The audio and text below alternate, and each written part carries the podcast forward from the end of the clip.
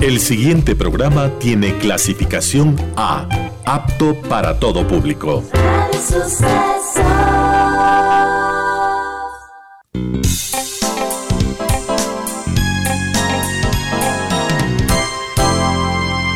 Advertencia. Este programa puede crear dependencia. Dependencia de la buena música, del comentario oportuno, del momento poético de las voces que siempre tienen algo que decir. Aquí se unen la música y la palabra, con cierto sentido.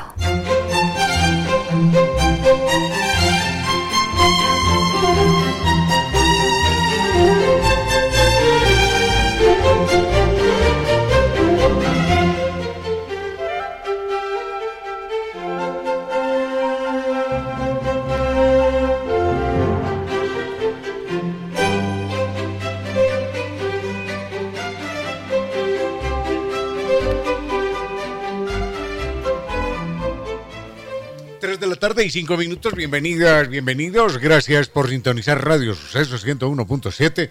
Gracias por compartir estas horas de música, comentarios y entrevistas. Y hoy, y ojalá, ojalá al final de la jornada, como siempre, podamos imaginar con estos favores que la fantasía nos hace, podamos imaginar que hemos eh, rendido un real, justo y merecido, merecidísimo homenaje a la inteligencia, a la sensibilidad, a la autoestima, a la confianza, a la alegría de vivir y siempre, siempre a las ganas de luchar de todos, donde quiera que nos encontremos, a las ganas de luchar por una vida más digna en lo individual y en lo colectivo y en esa tarea de cada tarde, de cada jornada, de manera generosa, inteligente, leal, nos acompañan ustedes con sus correos, con sus mensajes, con sus links en las siguientes direcciones de estas redes sociales.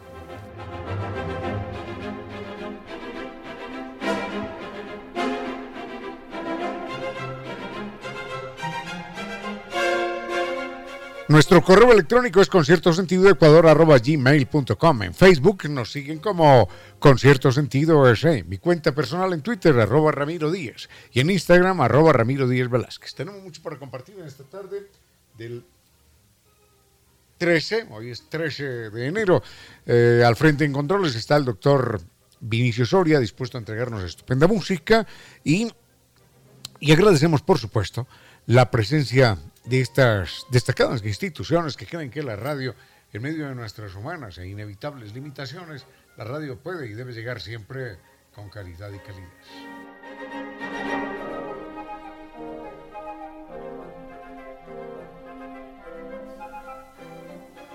Recuerden eh, que nos acompaña Nova Técnica de que ha puesto fin, fines absoluto, con garantía de por vida al problema de la humedad por capilaridad ascendente. Recuerden que no más paredes descascaradas, no más gastos, no más albañiles, pintura, cemento, nada de esta arena, nada de estas cosas, porque la solución es científica y la entrega con garantía de por vida Kibli de Nova Técnica.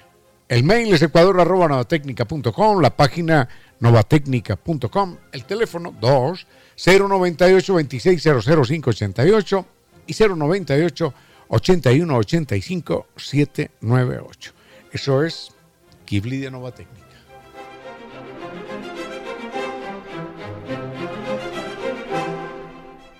Y recuerden que es, es fundamental, es fundamental salir del estado loading. Cuando el estado loading no le permite a uno navegar, no puede jugar, no puede ver una película, no puede bajar los datos porque Internet se colgó, ese estado loading hay que dejarlo a un lado.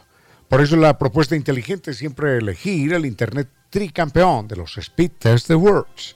Recuerden NetLife, la página es simple, www.netlife.es o llame al 3920 000. Tenemos mucho para compartir, decíamos, y en esta tarde, alrededor de las 4 de la tarde, bueno, a esa hora estamos ya notificados con León Show. León Show, León Show García es el... Mm, es el periodista especializado en ajedrez más reconocido del mundo hispanoamericano. Es un hombre con, múltiples distinciones, con un trabajo extraordinario a lo largo de toda su vida. Y mm, a las 4 de la tarde nos estaremos comunicando con él allá, allá en España. Allá, 10 de la noche. Así que estén atentos porque esta será una conversación con otro queridísimo amigo Luis Armas, quien fue el que nos hizo el contacto. Y debemos señalar que la conversación no apunta a los especialistas en ajedrez, sino precisamente, bueno, los especialistas en ajedrez lo van a disfrutar también, por supuesto, sino que apunta precisamente a las personas que no, por alguna, por alguna razón en su vida, no se han acercado al ajedrez. Recuerden que el ajedrez es una disciplina, iba a decir un juego, pero pero alguien decía que, el ajedrez es demasiado serio, demasiado científico, demasiado poético, demasiado artístico para ser un juego. Bueno, en todo caso, digamos que es una disciplina que, mejora la inteligencia, que mejora la memoria, la concentración, el autocontrol, que previene, que previene el envejecimiento del cerebro, la demencia senil, la pérdida de memoria. Bueno, estas son muchas, algunas de las muchas ventajas de, del ajedrez. Vayamos con música y miramos los otros temas que tenemos para hoy. Con cierto sentido.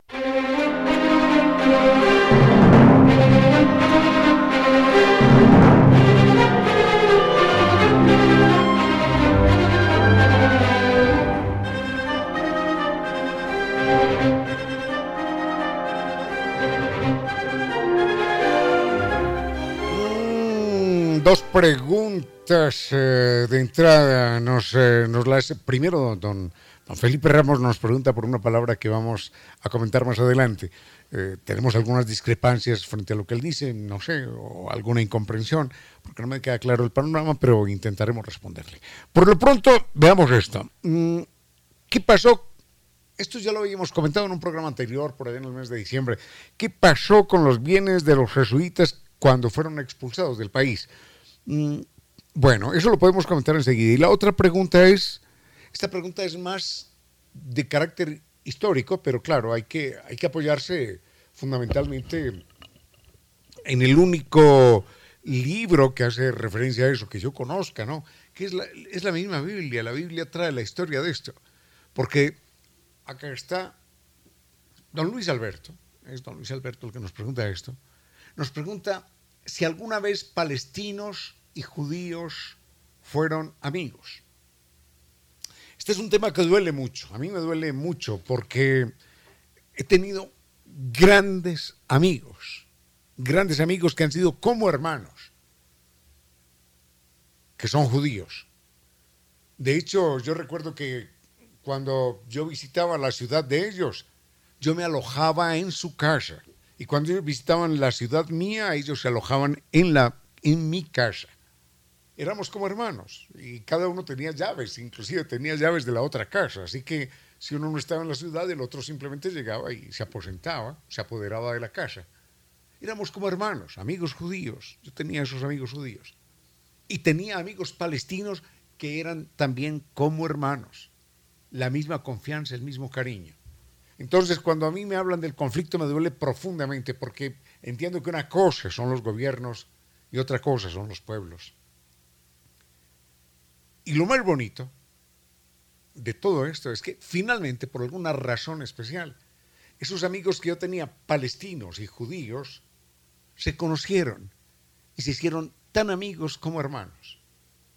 Y de alguna manera ambos se sentían avergonzados de las enemistades que históricamente habían sido manipuladas por los, por los poderes, ¿no? Los respectivos poderes. En fin, este es un conflicto muy doloroso, porque es un conflicto que, que lleva 3.000 años sin solucionarse.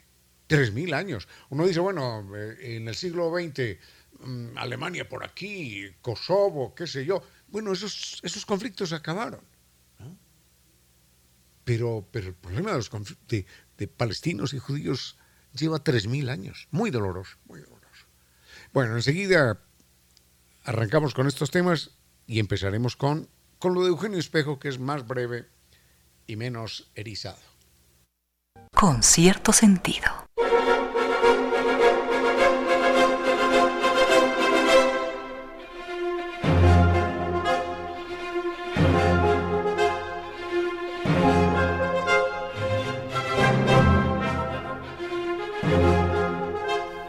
Soy plenamente consciente de que de Eugenio Espejo ya habíamos mencionado algo al respecto, pero entonces vamos a dar una respuesta muy breve. Cuando los jesuitas son expulsados en el año de 1767, mm, hay que recordar que en ese momento Eugenio Espejo tenía 20 años, en fin, cuando son expulsados en el año de 67, el Estado eh, tomó, tomó las haciendas de los jesuitas que eran, eran una organización religiosa eh, contradictoria en algunos aspectos, en algunas eh, realizaciones verdaderamente maravilla.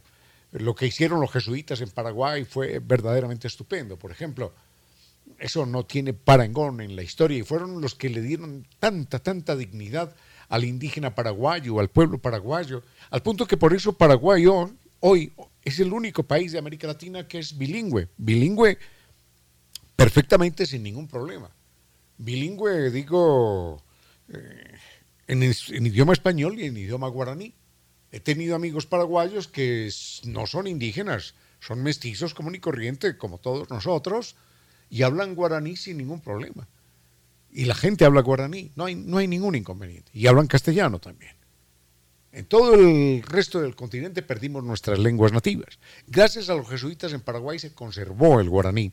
Y no solo se conservó el guaraní, sino que eh, se narra de qué manera los jesuitas llevaron las primeras arpas, qué maravilla, las primeras arpas. ¿Tenemos música paraguaya? Pájaro por ejemplo, eh, las primeras arpas al Paraguay y enseñaron a tocar arpa a los indígenas paraguayos. Eran los primeros instrumentos de cuerda que teníamos, porque antes los instrumentos que teníamos nosotros eran de percusión, chun chun, chun chun, y uno que otro instrumento de viento. Pero de cuerda cuerda era un instrumento absolutamente europeo. Entonces, los indígenas paraguayos aprendieron a tocar el arpa y por eso la música paraguaya es tan rica en el arpa. Es una verdadera maravilla. Son una verdadera maravilla los intérpretes del arpa en Paraguay, gracias a los jesuitas. Pero no solo eso. Los indígenas, estaba hablando de Eugenio Espejo y me desvié, pero no importa porque esto es muy bonito y hay que rendirle homenaje a, las, a quien haga las cosas bien. Los indígenas jesuitas, los, los sacerdotes jesuitas, enseñaron a los indígenas guaraníes no solo a tocar el arpa, sino que les enseñaron a a cantar y componían, componían canciones en guaraní, en castellano y en latín. Eso es una verdadera maravilla. Así que eso hay que reconocérselo a los jesuitas, no hay como desconocérselo. Ahora, que tenían haciendas en otras partes del continente y que tenían indígenas ahí como siervos que solamente trabajaban por la comida, también es cierto, ¿no? También es cierto. Pero eh, realmente es la única organización religiosa que en su momento hizo algo positivo por los indígenas, realmente positivo. Bueno, todo esto simplemente para señalar que las bibliotecas en Quito de los jesuitas pasaron a manos del Estado. Y enseguida les cuento qué fue lo que pasó durante la época de Eugenio Espejo, cuando expulsan a los jesuitas en 1767. Unos consejos comerciales y regresamos con cierto sentido. A esta hora, recuerde que la violencia es miedo de las ideas de los demás y poca fe en las propias. 15 horas, 31 minutos. Mi casa era un desastre. Paredes descascaradas, pisos retorcidos y llenas de humedad. Intenté de todo, pero el problema seguía ahí hasta que descubrí Kibli de Nova Técnica. Ellos visitaron mi casa como lo haría un doctor y con su tecnología me arreglaron para siempre el problema de humedad y sin trabajos de albañilería. Nova Técnica, elimina la humedad de tu casa para siempre con tecnología italiana. Nova Técnica, teléfonos 098 2600 588. 098 81 85 798. Correo electrónico ecuador arroba novatecnica.com. Página web www.novatecnica.com.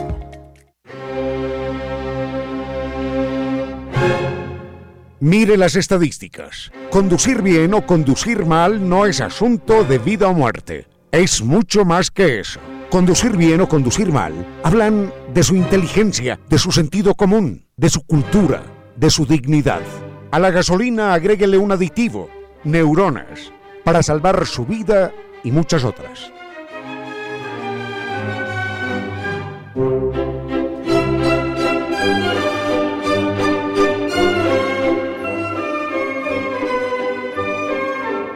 La donne. Vamos por partes, no es la donne, sino la donna, la donna è mobile, cual piuma al vento. Esa es la letra. Ensayo una vez más.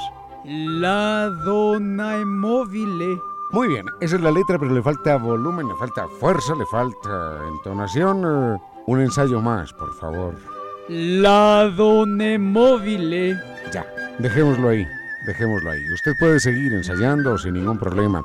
El problema es que hay muchas personas que parece que ensayaran todos los días cuando conducen intentando tener el más espectacular accidente de sus vidas. Seguro que algún día lo van a lograr de manera extraordinaria. Usted, usted que es inteligente, no los imite. Ensaye algo que valga la pena.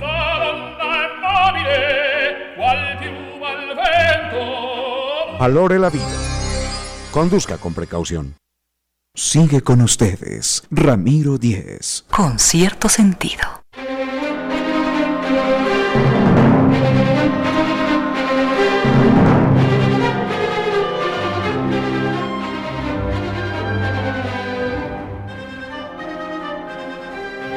Esto es muy breve lo que tengo que decir porque sé, tengo conciencia absoluta de que ya lo comentamos en el mes de diciembre. Y es que cuando expulsan a los jesuitas, ellos tienen aquí dos bibliotecas. Eh, bueno, no, no tienen dos bibliotecas, tenían una, pero en Quito en esa época había dos bibliotecas. Una era la, la de los jesuitas mismos y mm, la otra de la Universidad San Gregorio. Entonces, estas eh, bibliotecas pasaron a, la Universidad de Santo Tomás. Y en esas, en esas bibliotecas, este es un detalle muy importante que quiero resaltar, en esas bibliotecas los estantes, por ejemplo, donde decía astronomía, había estatuas, ya lo conté, pero es que esto es emocionante, había estatuas de, Copérnico, de Galileo y ¿quién es el otro hombre? Eh, el anterior, y de Ptolomeo grandes geógrafos y astrónomos, Ptolomeo, Galileo y Copérnico. Y atención con esto, estamos hablando del año de 1767. En esa época, Copérnico no fue, no, fue declarado hereje porque, porque murió el mismo día que publicó su libro, así que lo dejaron nomás. Pero mm, Galileo fue declarado hereje, fue condenado, le perdonaron la vida, le perdonaron la pena de muerte, eh, y fue condenado a cadena perpetua. Y sin embargo, los jesuitas, como ha sido una organización religiosa siempre afecta, tendiente a la ciencia y al conocimiento, los jesuitas tenían una estatua de Copérnico allí en la biblioteca. Imagínense, la estatua de un hereje tenida en la biblioteca de una organización religiosa era verdaderamente elocuente. Y era hereje porque apenas hasta el año de 1830 la iglesia aceptó que la Tierra giraba alrededor del Sol. Y levantó la condena de hereje a Galileo. Dijeron, no, no, sí, sí, sí, sí, estaba en lo correcto, sí tenía razón. Pero cuando ellos ponen en 1767 y antes la estatua de Copérnico y de Galileo ahí en la, en la, en la biblioteca de, de la organización religiosa, están poniendo la estatua de un hereje, ni más ni menos. Verdaderamente extraordinario ese, ese signo elocuente. Bueno, los estantes tenían así en las alas principales pinturas al óleo y estaban catalogados allí por los jesuitas 40.000 libros. Lamentablemente, mm, quien toma esa biblioteca es un señor de apellido Aspiasu y Aspiasu se lo entrega a Eugenio Espejo como nuevo director de la biblioteca y le entrega un, un inventario de apenas 19.000 en resumidas cuentas, entre lo que recibió el señor Aspiaso y lo que recibe Eugenio Espejo, se perdieron 21.000 libros. Lo más bonito de esto es que a Eugenio Espejo le, le asignan un sueldo como director de la biblioteca. Nunca, nunca, jamás se lo pagaron. Y cuando Eugenio Espejo, esto es indignante, ¿no? Cuando Eugenio Espejo muere en 1795, en veintitantos de diciembre, 27, 28, 29, por allá, cuando muere en 1795 Eugenio Espejo, entonces en su testamento dice, no tengo nada, absolutamente nada, lo único que tengo son deudas. Por favor, que esas deudas mías sean cubiertas con los sueldos que nunca me pagaron. Y obviamente nunca le pagaron nunca fueron cubiertas las deudas. Y Eugenio Espejo trabajó, trabajó gratuitamente en la más bella biblioteca que tenía Quito. Él dice que esa biblioteca que tenían los jesuitas acá era más grande, más importante en todos los sentidos que la misma biblioteca de Lima, donde Eugenio Espejo también había estado en su momento. Dejamos a Eugenio Espejo ahí y vendremos en un momentito, sí, tenemos tiempo, claro, con esta pequeñita historia de judíos y, y de palestinos.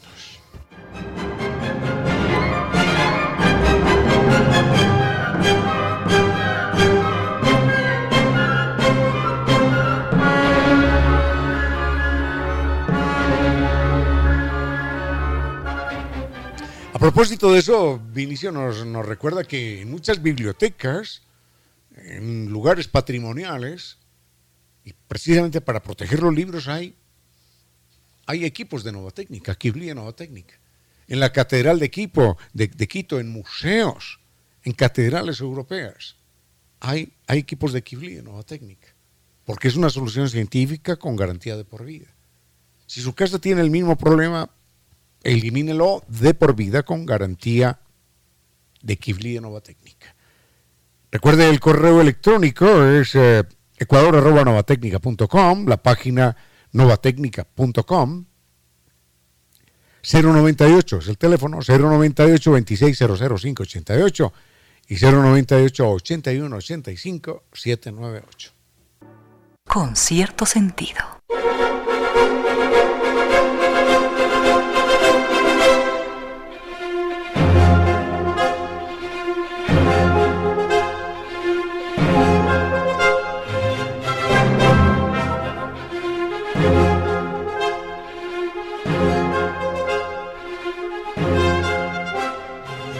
Recordamos que a eso de las 4 de la tarde tendremos la entrevista con Luis Armas, un queridísimo amigo. Él es de acá, de Quito, va a estar acá en Quito, y con Leoncio García. Leoncio es un eh, periodista especializado en ajedrez, quizás el más importante del mundo hispanoamericano, en, en- en- en la rama del ajedrez. Y con él estaremos hablando a las 4 de la tarde. Él está en, tengo entendido que está en Irún, en el Irún, que es una población fronteriza, es un- de la región vasca entre Francia y, bueno, es, la región vasca que está compartida por Francia y por España. Pero bueno, eso lo confirmaremos más adelante. Por lo pronto, la pregunta que nos, que nos hacía don Luis Alberto sobre si alguna vez los judíos y los eh, palestinos fueron amigos. Bueno, hay que recordar que lo que existe como testimonio escrito es lo que aparece en la Biblia. En el año de 1300, eh, antes de nuestra era, ¿no? Antes de nuestra era, los judíos que están asentados en algún lugar del Medio Oriente tienen que emigrar porque hay una hambruna generalizada. Entonces salen a buscar tierra, a buscar tierra porque se están muriendo de hambre. Y llegan a Egipto, que siguen siendo árabes, ¿no? Y en Egipto gobierna un faraón que, perdonen que no recuerde cómo se llama, y ese faraón tiene como ministro a José. ¿Se acuerdan José el que interpretaba los sueños? Tiene como ministro a José y José era judío. Es decir, eso demuestra que eran amigos. Si el ministro es judío y el faraón es árabe, eran amigos. Entonces, José los acoge, Ramsés, el, el- el- el faraón los, los protege, les dice, bienvenidos, esta es su casa, enhorabuena, vengan aquí, hagan su vida. Y no pasa nada. Los judíos llegan a territorio egipcio, año 1300 antes de nuestra era. después, en un momento dado, mm, el, el faraón muere y queda como gobernante Ramsés. Ramsés II creo que es. Bueno, en todo caso, Ramsés sí tiene otra forma de actuar y decide esclavizar a los judíos, que eran un pueblo muy pequeñito, decide esclavizarlos para que construyan la residencia, el palacio y todo lo demás del señor Ramsés. Pasan una temporada allí y finalmente están esclavizados, se sublevan y escapan, y escapan bajo el liderazgo, con el liderazgo de, del famoso Moisés. Y Moisés los lleva a un territorio donde hay un pueblo nativo, desde siempre. eso no era territorio de nadie. Ahí había otro pueblo, que son los palestinos. Finalmente los judíos terminan por desalojar a los palestinos, guerra por aquí, muertos por allá. Y como decía un amigo mío, esa lucha no fue justa, porque en el libro dice que los judíos tenían la ayuda de Dios. Entonces, claro, así los palestinos tenían que perder. Pero bueno, es lo que, lo que, tengo, lo que tengo conocimiento. Lo que yo sí sé es que uno puede ser amigo de cualquier persona. Bueno, no de cualquier persona, sino de, de una persona sin importar su nacionalidad. Puede ser amigo y puede sentirse verdaderamente hermanado. Y tengo amigos a los que siento como hermanos y no, no, son, no son necesariamente mis compatriotas, ¿no? Algunos son de otras latitudes más o menos lejanas. Pero bueno, hasta ahí nada más el tema, vayamos con música y volvemos en un momento.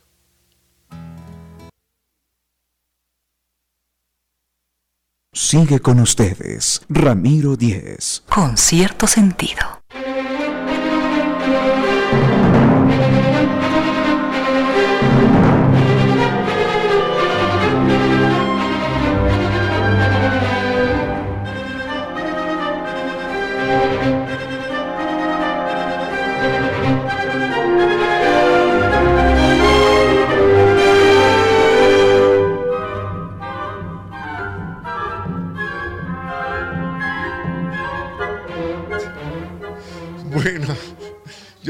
Preguntando aquí, preguntándole a Vinicio que me diera el, año, de el año de invención de la imprenta, 1440, me dice la reina que tiene, que tiene también una, una, una, estupenda memoria, 1440.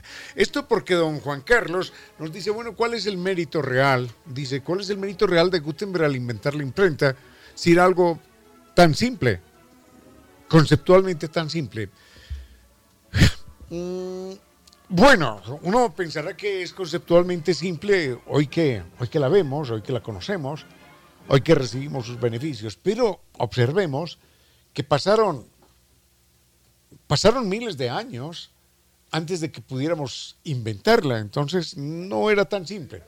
Había, había, había una serie de, de intentos al respecto, pero eran muy rústicos. Los chinos, de alguna forma, ya habían inventado la imprenta.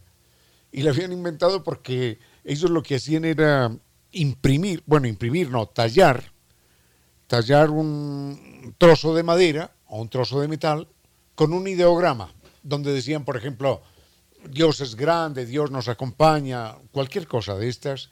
Y entonces lo que hacían era, en teoría, imprimir eso en el agua. Entonces lo metían en el agua y lo volvían a sacar, porque suponían que el agua se llevaba la impresión de aquel mensaje y que el agua algún día iba a llegar al mar y Dios iba a ver ese mensaje. O lo ponían al viento, cuando soplaba el viento. Decían, no, es que Dios va a poder leer esto porque el viento, cada vez que lo pongamos, eh, el ideograma allí diciendo Dios es grande y confiamos en Él, el viento se lleva ese mensaje y lo va a poder leer Dios donde quiera que se encuentre. Era una forma de imprenta absolutamente primitiva, pero obviamente lo que hace Gutenberg es aprovechar una serie de ventajas personales que él tenía. Observemos que si hoy quisiéramos hacer una imprenta, con todo lo que tenemos a mano, no vamos a ser capaces. ¿Cómo hacemos, por ejemplo, para hacer un tipo de letra pequeñito, que, que sea legible, que sea absolutamente nítido como el que tenemos en, en una hoja de papel. No seríamos capaces. Tendríamos que ser miniaturistas, perfeccionistas y tener el metal que imprimiera esa letra. Pero no solo el metal y la miniatura, sino que tendríamos que tener la tinta que no se corriera, que fuera nítida, que fuera clara. Y no solo eso, sino el papel. El papel que, que, no se, que no se llenara de tinta con el primer golpecito, sino que fuera lo suficientemente noble para decir, no, es que la rayita de esa I es por acá y no se me puede dispersar. Entonces, el trabajo de la imprenta es verdaderamente extraordinario desde el punto de vista técnico, que era finalmente lo que se estaba buscando.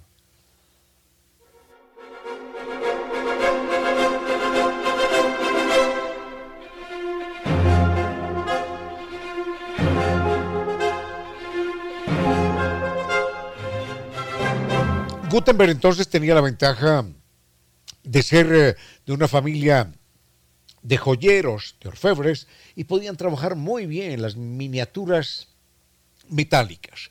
El papel era de una alta producción en, la Alemania de aquel entonces y la tinta provenía de China. Entonces, cuando él inventa la imprenta en 1440, Reina, ¿usted por qué sabía la fecha? Yo no sé. Normalmente solemos verlo con mucha regularidad en clases de la universidad, es algo que se repite una y otra vez. Entonces se mantiene allí, en la memoria. Yo sabía que era por ahí 1450. Bueno, en todo caso, miren esto. En 1440 se inventa la imprenta. Poquitos años más tarde se da la feria del libro más bella del mundo, la más grandiosa. Yo tuve la fortuna una vez en la vida de, de conocerla. Es la Feria Internacional del Libro de, de Frankfurt. Son millones de libros. Hoy. En aquella época Estamos hablando del año 1500, ya fueron un millón de libros, para que nos demos cuenta la voracidad de un público que se suponía no sabía ni siquiera leer. Pero los libros obligaron a la gente a aprender a leer y les permitieron descubrir ese placer. Enseguida venimos con Leoncio García, el eh, periodista español especializado en el mundo del ajedrez. En un momento.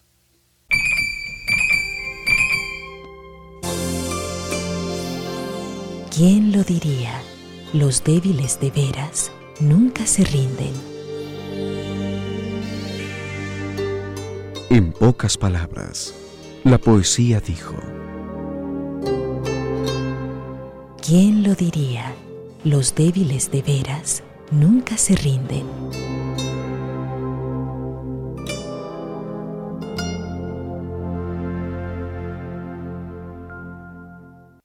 Sigue con ustedes, Ramiro Díez. Con cierto sentido.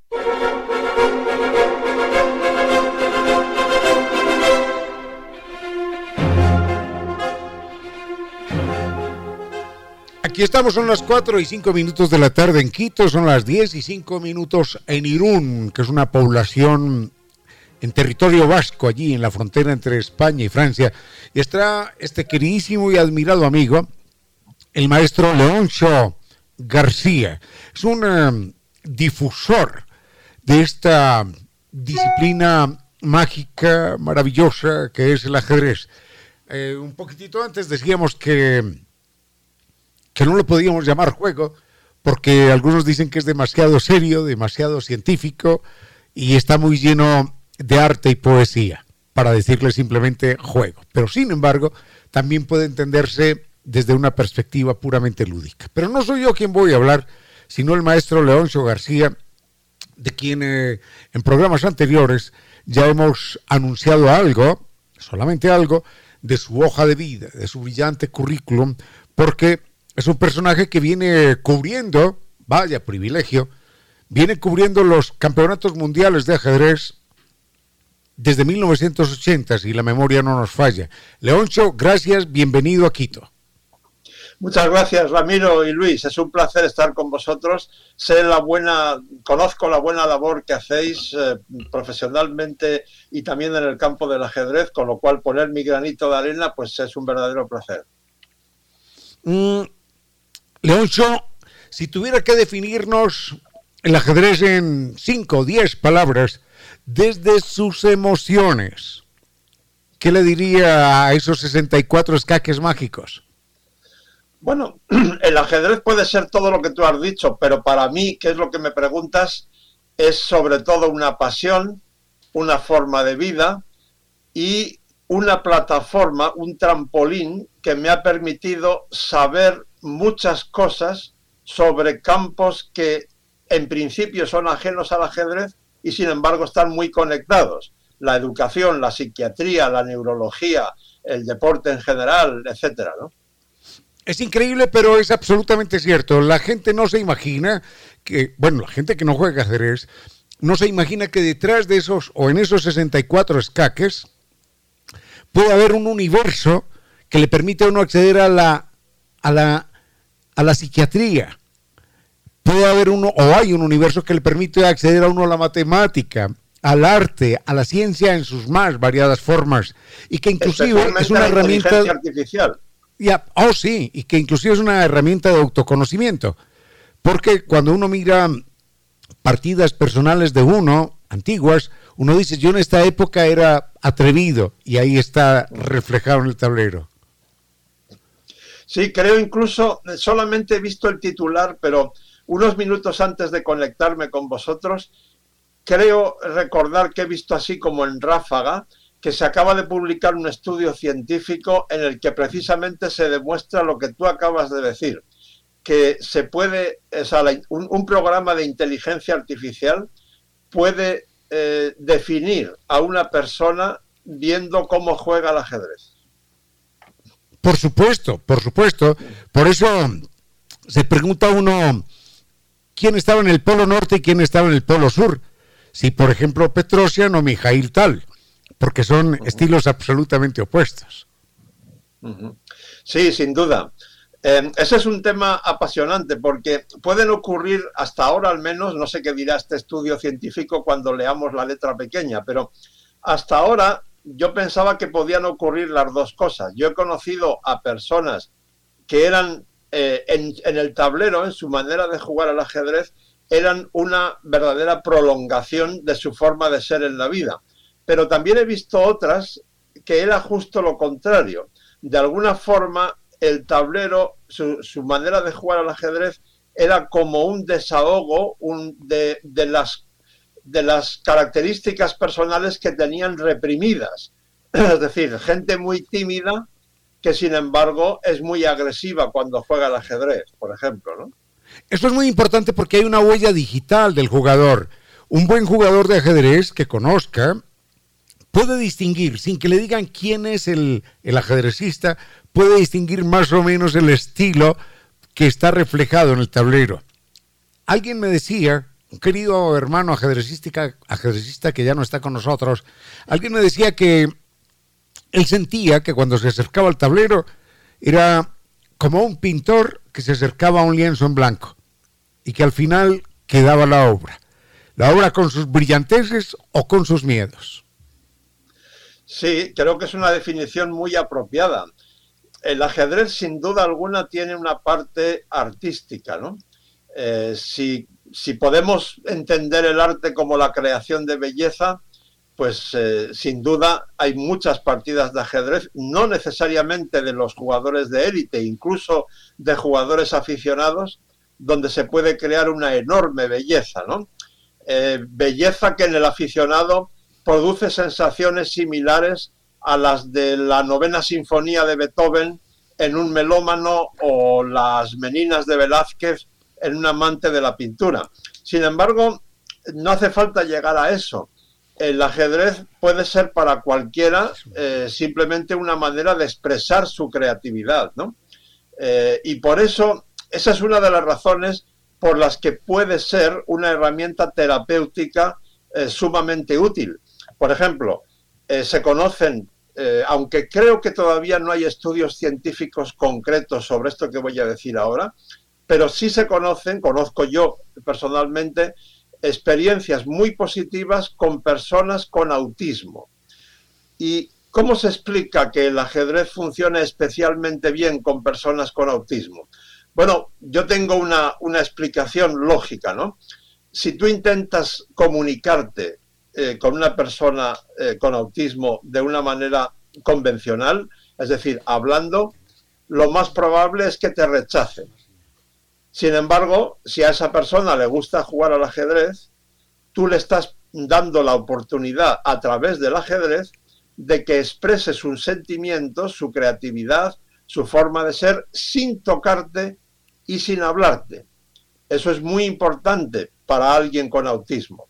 De ese modo, después de varias partidas, tú rompes esa barrera y a partir de ahí es probable que te acepte en su círculo de personas, digamos, de confianza y entonces sí puedas comunicarte con esa persona de un modo más convencional. ¿no?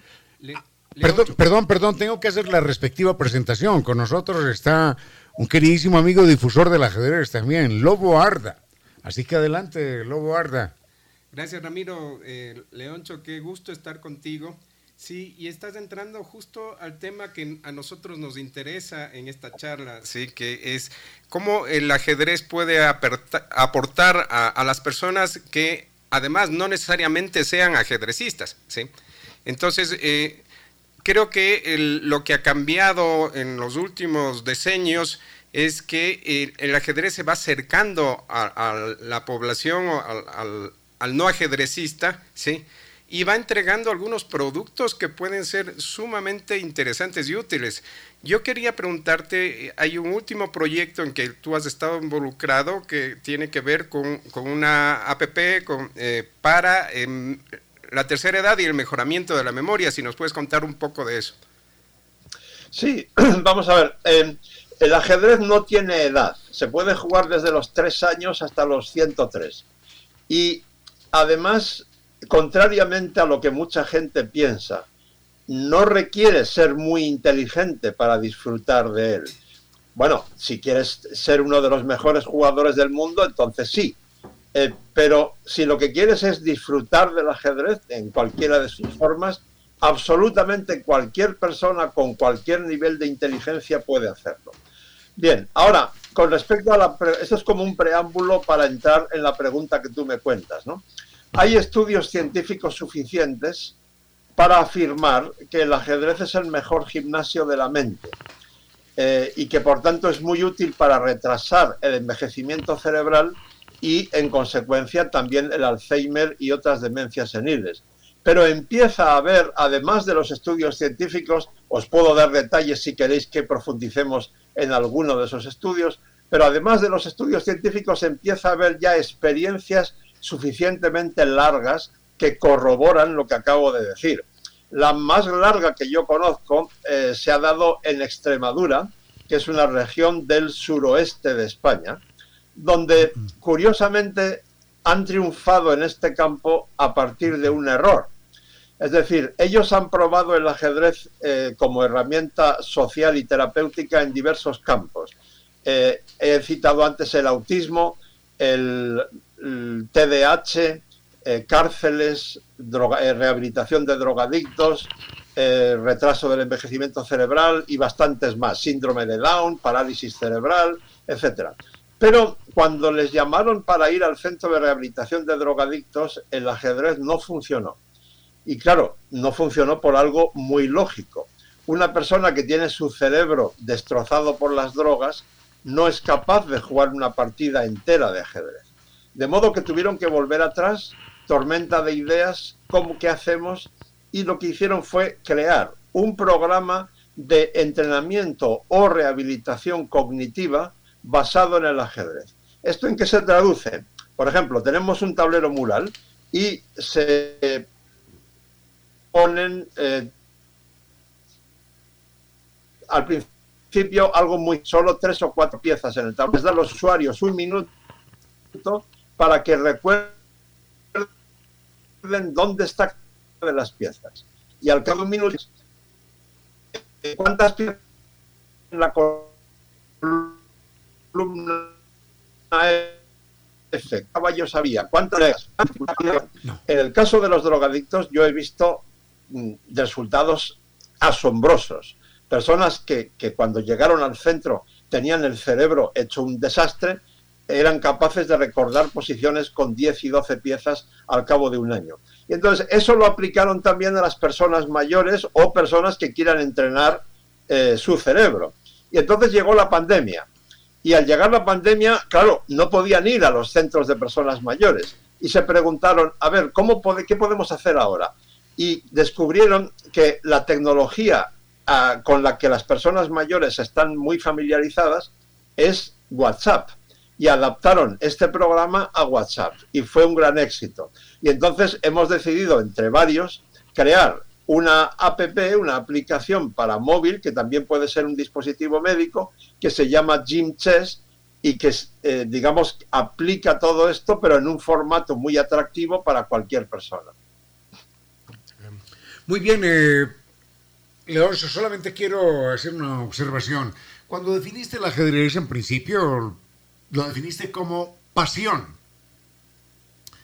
Y es increíble, pero los ajedrecistas en más de una ocasión, en algún momento, habremos visto quien llore, quien llore por una partida perdida. Sobre todo los niños. En un campeonato de niños me ha tocado en dos ocasiones que el salón reventaba en un llanto compulsivo porque un niño había cometido un error o algo así. Lo bonito es que el ajedrez es una disciplina que permanece siempre con el, con el jugador. Es decir, no solamente el jugador pone su temperamento, su personalidad allí en el tablero, sino que todas las incidencias del tablero, con todo su rigor, terminan por conformar, por pulir su personalidad. Sabemos, por ejemplo, que ayuda en la memoria, en la concentración, en el análisis. Y algo muy importante, recuerdo a un profesor de ajedrez que cuando daba la primera clase decía, bueno, jóvenes, lo primero que tienen que hacer es quietas las manos. Cuando vean la jugada, dejen la mano quieta, es decir, autocontrol. Y señalaba algo muy importante que puede ser válido en la vida. Decía, cuando descubran una buena jugada, dejen la mano quieta, no se aceleren, no se enloquezcan, no sean precipitados, esperen un momento y descubran una mejor. Entonces, era una perspectiva de mediano y de largo plazo ante la vida que a todos los seres humanos nos hace falta. Sin duda, esa es una reflexión muy interesante. Bueno, como norma general, una de las normas generales de mi vida es que la pasión es el mejor motor. Es decir, yo siento profesionalmente por mi trabajo como periodista o conferenciante, siento hoy la misma pasión que hace 39 años cuando empecé. Y eso si lo llevamos al ajedrez, pues eh, refleja, se refleja en lo que tú decías, para lo, para lo bueno y para lo malo, es decir, para la alegría que sientes cuando ganas, pero también para el dolor cuando pierdes. Y eso puede ser muy positivo, porque además del control de tus propias emociones, como tú muy bien acabas de explicar, otra de las muchas, o sea, la, lista de, de, virtudes que desarrolla el ajedrez es larguísima, pero otra de las más importantes es la autocrítica. Si yo juego una partida ahora contigo, Ramiro, y tú me ganas, entonces lo primero que yo haré será felicitarte, pero lo segundo será preguntarme por qué he perdido. Eh, porque tiene que haber una explicación lógica de por qué he perdido tengo que identificar qué tipo de errores he cometido hoy y qué puedo hacer para no cometer el mismo tipo de errores en una situación similar o, parecida. ¿no? Entonces, bueno, pues de esto podríamos hablar durante días, porque, insisto, la lista de las virtudes que, que desarrolla el ajedrez es verdaderamente larguísima. Leoncio, lo que has señalado es muy bello, porque ¿Quién que haya jugado ajedrez no ha sufrido después un pequeñito insomnio pensando en qué momento se equivocó? De alguna manera, y de una manera mucho más bella, lo dice Jorge Luis Borges, poeta argentino. Dice, cuando los jugadores se hayan ido, cuando el tiempo los haya consumido, ciertamente no habrá cesado el rito. Si hoy jugáramos una partida, entonces dentro de seis meses o un año yo podría recordar cómo fue la partida que jugué yo contra el gran Leoncio García, por ejemplo, porque ese rito no termina cuando se cierra el tablero, sino que como ha sido un proceso de profunda pasión, de extraordinaria creatividad, de lucha con uno mismo, ese rito lo acompaña uno y es un juego en el que uno siempre sale un poquitito, así lo maten, sale un poquitito más inteligente, más precavido, más analítico. Sí, entre otras razones porque has tenido que hacer un esfuerzo cerebral muy intenso, muy profundo, para poder jugar esa partida. Por tanto, es probable, eh, es, aumenta la probabilidad de que la partida, o no todas, pero buena parte de la, un porcentaje alto de las partidas que juegas se quedan en tu memoria, ¿no? Eso, eso es importante. Y además, yo he podido, yo pude demostrar, eh, demostrarme, digamos, hace más de 40 años, cuando fui un jugador semiprofesional, que eh, gracias al ajedrez pude comprobar que el subconsciente sigue funcionando cuando dormimos, porque al menos cuatro o cinco veces que yo recuerde ahora mismo, en partidas aplazadas, entonces mucho antes de que existieran las computadoras que calculan millones de jugadas por segundo, las partidas se aplazaban después de cuatro o cinco horas de juego hasta la mañana siguiente. Y entonces uno se iba a la cama con la posición aplazada en la cabeza. Y, más de una vez, lo que yo había sido incapaz de encontrar analizando eh, la posición en, en la habitación de mi hotel, a las 3 de la mañana, por ejemplo, me despertaba muy sobresaltado, sentado en la cama, muy nervioso, muy excitado, y por ejemplo escuchaba una especie de voz interna que me decía, dama C2, dama C2. Y entonces yo decía, a ver, ¿qué es esto? ¿Qué me pasa? Ah, sí, claro, dama C2. Y entonces encendía la luz, ponía las piezas y efectivamente dama C2 era la jugada, la idea más bien, que yo había estado buscando infructuosamente durante horas eh, con el tablero delante, pero la había encontrado durmiendo, ¿no? Leoncho, eh, cuando uno mira hacia atrás en el ajedrez, eh, no, sean décadas o, se hacen incluso siglos, eh, tú ves que el ajedrez ha ido cambiando, ha ido acompañando a la sociedad, ¿sí? Y eh, teníamos esa, época donde el ajedrez era romántico, en el renacentismo, tenemos la, época donde el, ajedrez se vuelve posicional. siempre, además, hasta hace unas décadas, solo se veía la parte competitiva del ajedrez. O sea, eh, yo soy un jugador de ajedrez y, tengo que ser campeón, ¿sí? Si no, eh, tengo que seguir esforzándome. Y, tú siendo eh, un, un especialista en el ajedrez deportivo y competitivo, en los últimos años has ido participando en otros proyectos que no necesariamente son, son sobre el ajedrez competitivo. Y incluso yo creo que tal vez siendo el comentarista de ajedrez competitivo tal vez más destacado del habla hispana, eh, tu audiencia ha ido creciendo entre no ajedrecistas. Eh, tú te has ido moviendo hacia el, tema de la educación, hacia el tema de lo que estamos hablando de, de la tercera edad o la memoria. Eh, ¿Cómo se ha dado esto? En, ¿Cómo lo has sentido tú esto en, tu carrera? Bueno, eh, a ver, cuando, hacia el año 2000 y algo, 2004, 2005, yo eh, cubría todos los deportes olímpicos, los 28, para el país y para Radio Nacional de España. Aquello era un poco de locura, ¿no? Y un día me pregunté, a ver, ¿yo podría dedicarme como periodista solo al ajedrez? Y la respuesta que me di fue sí, si además hago otras cosas, si soy conferenciante, escritor, etcétera, ¿no?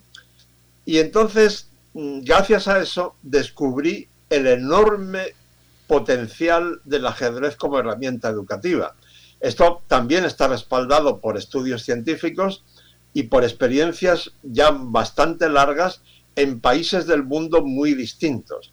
La conclusión, resumiendo muchísimo, porque esto da para un congreso de varios días, resumiendo muchísimo, los niños, los escolares con quienes se emplea el ajedrez como herramienta educativa, aumentan más su inteligencia que los demás en diversos parámetros, incluida la inteligencia emocional, que es un factor importantísimo en la educación innovadora del siglo XXI, y mejoran sus resultados académicos, sobre todo en matemáticas y en comprensión lectora.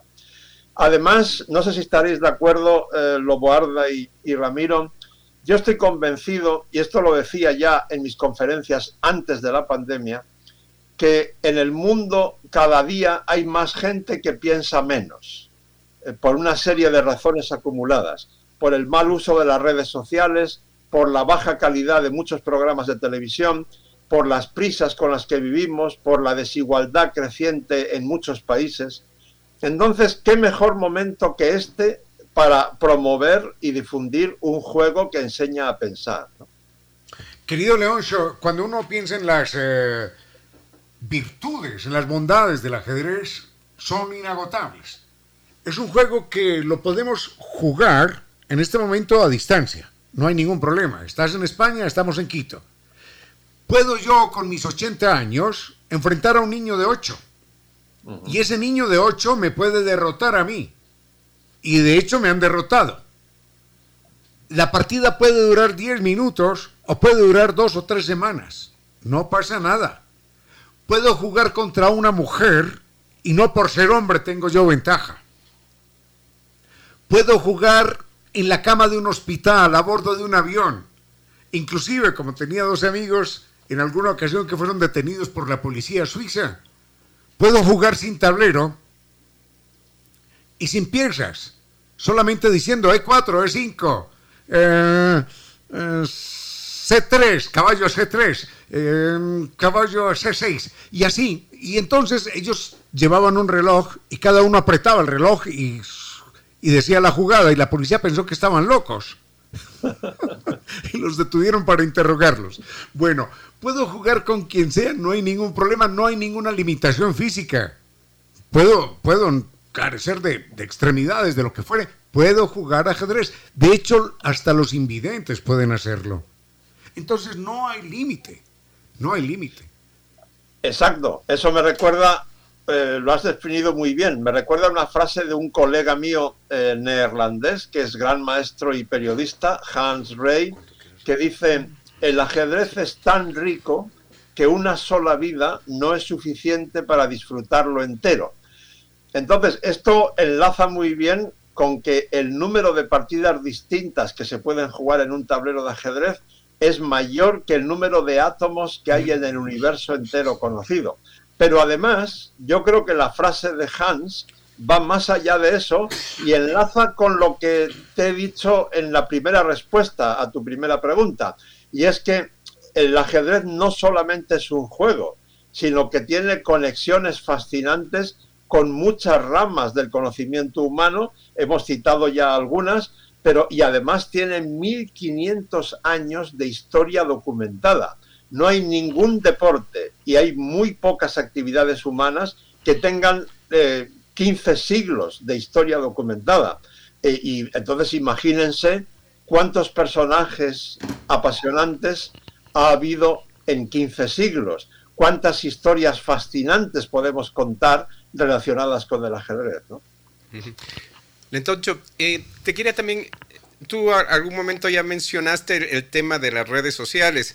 Yo, yo veo que es vertiginoso eh, cómo se, se introduce en, nuestras vidas la tecnología, para bien y para mal. ¿sí? Mm. Entonces, eh, el ajedrez ha, sufrido y creo que lo ha llevado bastante bien el, el tema de, la automatización y, y, el tema de lo virtual. ¿sí? La, la, computadora ya a finales del 2000 ganó al hombre y ahora es inalcanzable. Y eh, la, el, ajedrez se trasladó casi desde el tablero y, desde las piezas de madera a la pantalla y, en, solo, solo en dos dimensiones, sí. Pero todo lo que está sucediendo en este momento que nosotros podemos compartir, incluso esta conversación, eh, es, ¿Cómo ves tú el, impacto de, en, el sentido positivo de las redes sociales a la práctica del ajedrez, a la información, al, estímulo? Bueno, en el sentido positivo, obviamente hemos ganado muchísimo, eh, porque el ajedrez eh, hoy tiene en realidad poco que ver con el que se practicaba hace 25 años solamente. ¿no? Eh, el hecho de que en una base de datos yo ahora, ahora mismo tengo aquí a mi disposición cerca de 11 millones de partidas perfectamente clasificadas, jugadas desde el siglo XV, siglo XVI, perdón, cuando el primer campeón del mundo oficioso fue el, cura español Ruiz López de Segura, hasta las que se han jugado esta misma tarde en diferentes partes del mundo. O, como muy bien decía Ramiro hace un momento, ahora mismo podríamos jugar una partida entre Quito e Irún, pero podemos hacerlo 24 horas al día con gente de todas partes, etcétera, etcétera. Y las redes sociales pues contribuyen a implementar todo eso. Ahora bien, quizá tendríamos que tocar también el lado negativo o los peligros de ello, ¿no? El principal peligro son las trampas con ayuda de computadoras. Y eso puede ir a más, porque ya, ya sabemos que más temprano que tarde nos van a implantar un chip en el cerebro que será buenísimo, por ejemplo, para detectar un cáncer en un estadio, digamos, inicial. Eh, y, tendrá otras muchas ventajas. Podemos llevar la, Wikipedia metida, insertada en el cerebro. Pero eso quiere decir que entre las herramientas profesionales de los árbitros de ajedrez habrá que añadir un detector y desconector de esos chips durante las partidas de torneos. Porque si no, esos chips también podrán albergar a las computadoras que calculan millones de jugadas por segundo. Ahí está el gran peligro del ajedrez, pero yo, en buena lógica, esto no solamente es un deseo, es un pensamiento lógico. Esos chips, lógicamente, se podrán desconectar desde fuera para que no te, no te provoquen una avería tremenda en el cerebro, ¿no? O sea que soy moderadamente optimista en cuanto a que eso no termine con el ajedrez como deporte de competición. Este es un tema apasionante sobre el cual también hemos meditado por acá y en algún momento te comunico nuestras, nuestras ideas, soluciones al respecto. Pero quiero señalar una bondad más que encierra el ajedrez y que me había olvidado de mencionar en su, en su comienzo. Y es que imaginemos que yo te empiezo a enseñar en este momento a tocar el piano. Do, re, mi, fa, sol, con un dedito, con dos deditos, con una mano y con la otra. Muy bien. Dentro de 15 días estás tocando Los pollitos dicen pío, pío, pío. ¿De acuerdo? De ahí a que Leoncio García empiece a componer sus obras, si es que es tenaz, pasarán mm, varios años.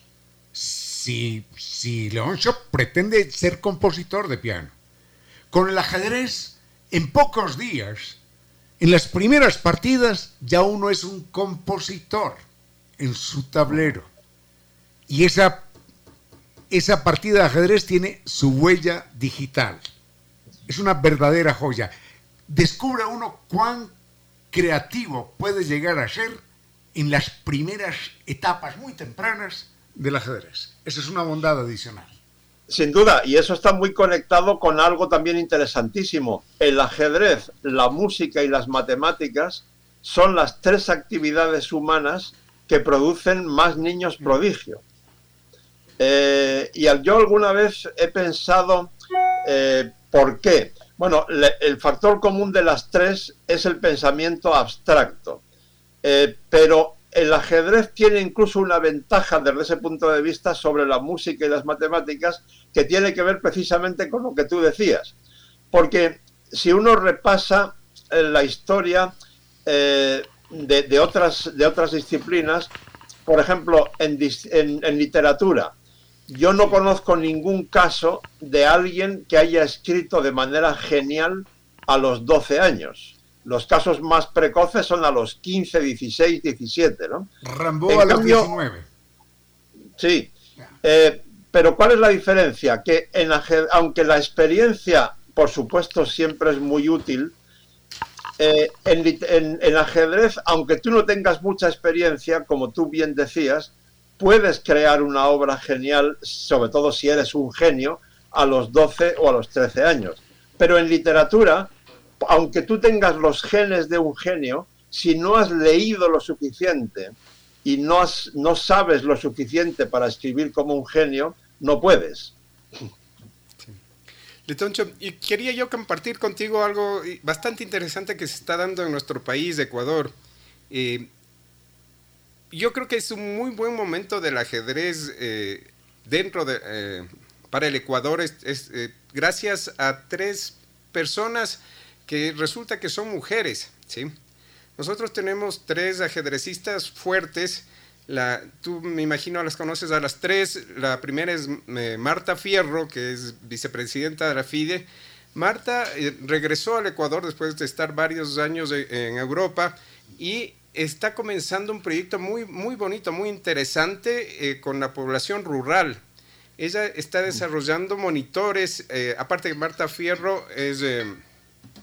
Marta Fierro es entrenadora senior, es la única entrenadora senior que tenemos, está generando monitores eh, jóvenes que pueden tener un, una actividad lucrativa al, para atender a niños y desarrollar el ajedrez con niños. Eh, esto en poblaciones eh, muy de, unos recursos muy limitados, digamos, que permite a estos jóvenes y a estos niños alternativas de, de ocupar el tiempo y, de ganar con, el ajedrez. ¿sí? Eh, esto ya está en marcha. Marta también he visto que está dando muchas eh, simultáneas en, diferentes puntos eh, lejanos del país, en provincias, en, pueblitos. por otro lado tenemos a Carla Heredia, que es una influencer. él ya tiene una cuenta muy robusta que tienes eh, gente de, Ecuador y gente fuera de Ecuador, pero la mayoría de, la gente que le sigue es no ajedrecista. Es lo más interesante.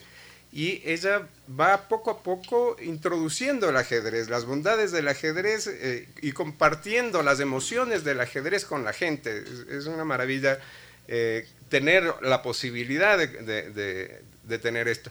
Y la otra es una, una jovencita menor a 20 años, Anaí Ortiz, eh, ya es estudiante de medicina, ella es maestra internacional y eh, ella quiere ser gran maestra y está, creo que tiene ya la primera norma, sí.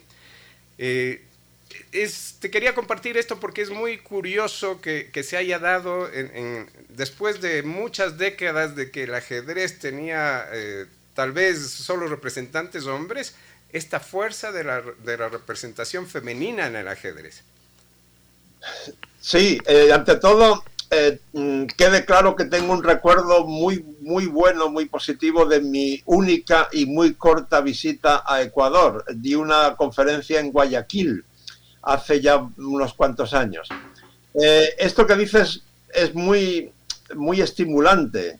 Eh, primero porque Ecuador, como todos los países de Latinoamérica, para mí son muy cercanos y, me alegro mucho de todo progreso que se haga en ellos. Pero si además se hace por mujeres, eh, pues todavía con mayor motivo, ¿no? Esto de que eh, por cada hombre, al revés, por cada mujer que juega al ajedrez hay 10 hombres, es algo para mí doloroso, que, que, confío en que, en que termine pronto, ¿no? Porque estoy convencido de que la causa de eso no es genética, sino tiene que ver con la educación de los niños y niñas eh, en, todo el mundo. ¿no? El ajedrez tiene todavía una etiqueta de masculinidad. Eh, el ajedrez es para los niños y las muñecas son para las niñas.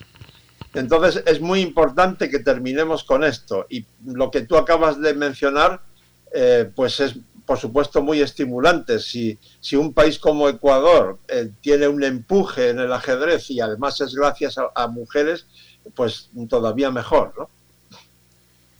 Es muy grato, y lo cuento de manera personal, saber que mi primera partida de ajedrez eh, en plan profesional la perdí precisamente contra una mujer.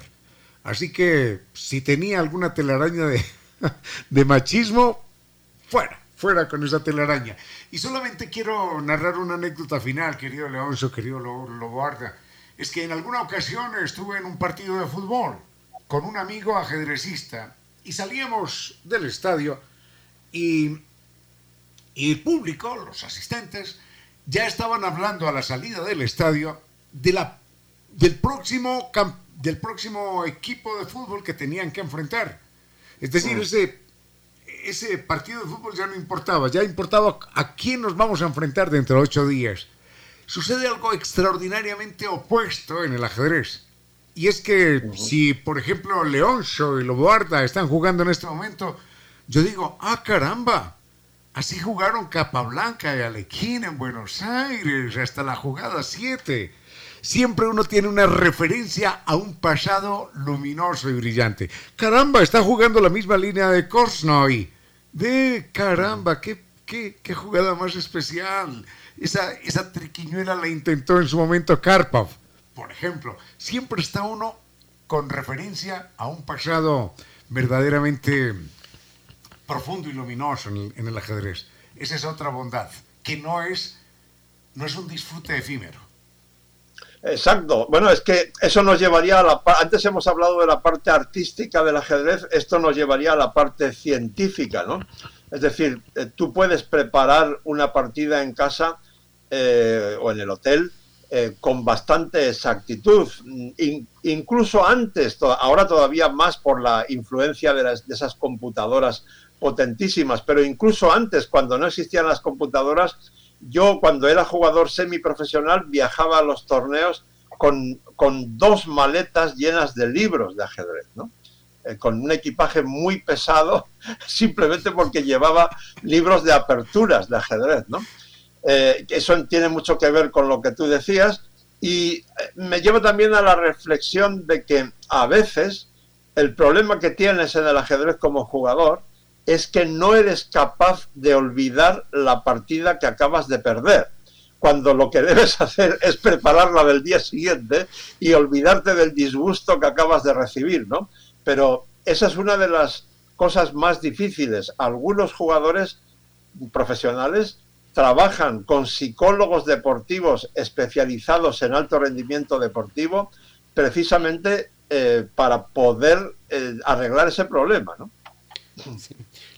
Leoncho, tú me comentaste que viajabas, volvías a viajar porque te has pasado viajando bastante en, las, en la siguiente semana. Eh, entiendo que vas a un eh, a uno y varios eventos importantísimos. Sí, bueno, eh, por orden, primero voy a Madrid a grabar más vídeos de la colección del Rincón de los Inmortales para, para que tengamos ahí una nevera en el periódico y no se acaben. Después me voy a Vaikansei, que es como el Roland Garros del ajedrez, ese pueblecito de los Países Bajos donde cada mes de enero se juntan más de mil ajedrecistas. Este año no habrá mil ajedrecistas por el COVID, pero sí estarán buena parte de los mejores del mundo en el torneo de grandes maestros. Luego me voy a Gibraltar, eh, donde la edición de este año es muy especial porque juegan precisamente hombres contra mujeres.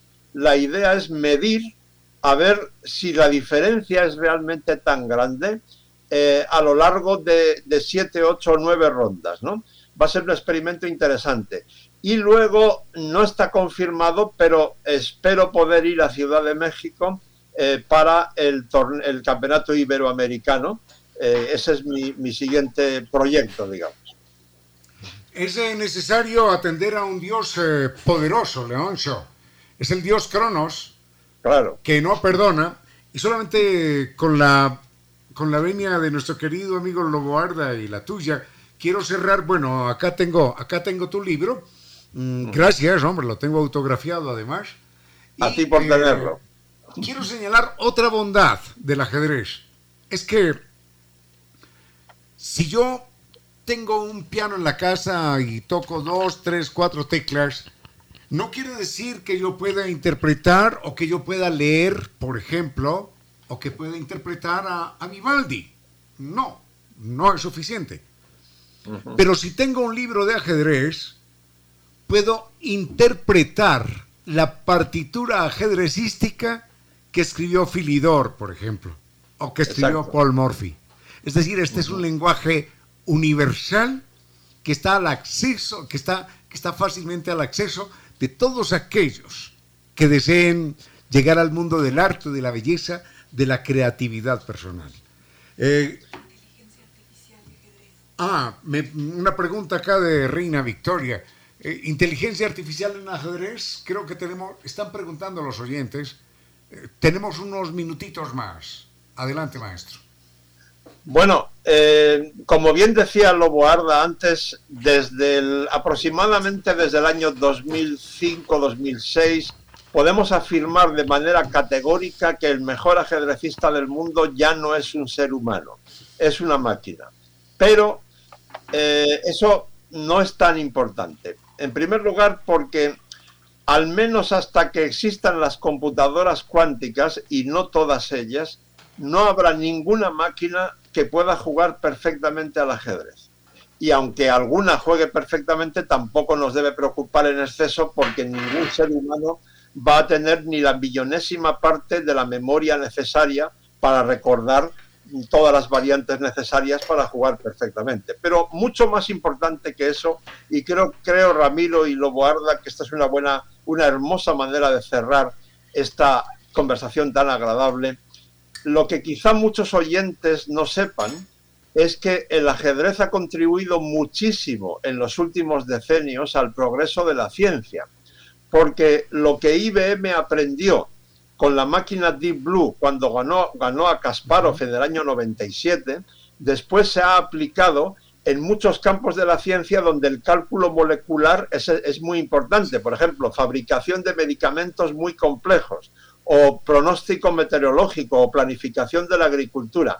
Pero ahora, mucho más recientemente, el pasado mes de abril, hace menos de un año, eh, Google, a través de su empresa DeepMind, ha logrado el mayor avance en la historia de la biología, que es el, el, desciframiento de las proteínas, que son un elemento básico de la vida humana. Y eso lo ha hecho gracias a lo que aprendió eh, en el ajedrez a través de, la, de Alfa Cero, del programa que ganó por goleada a los mejores programas hasta entonces. ¿no?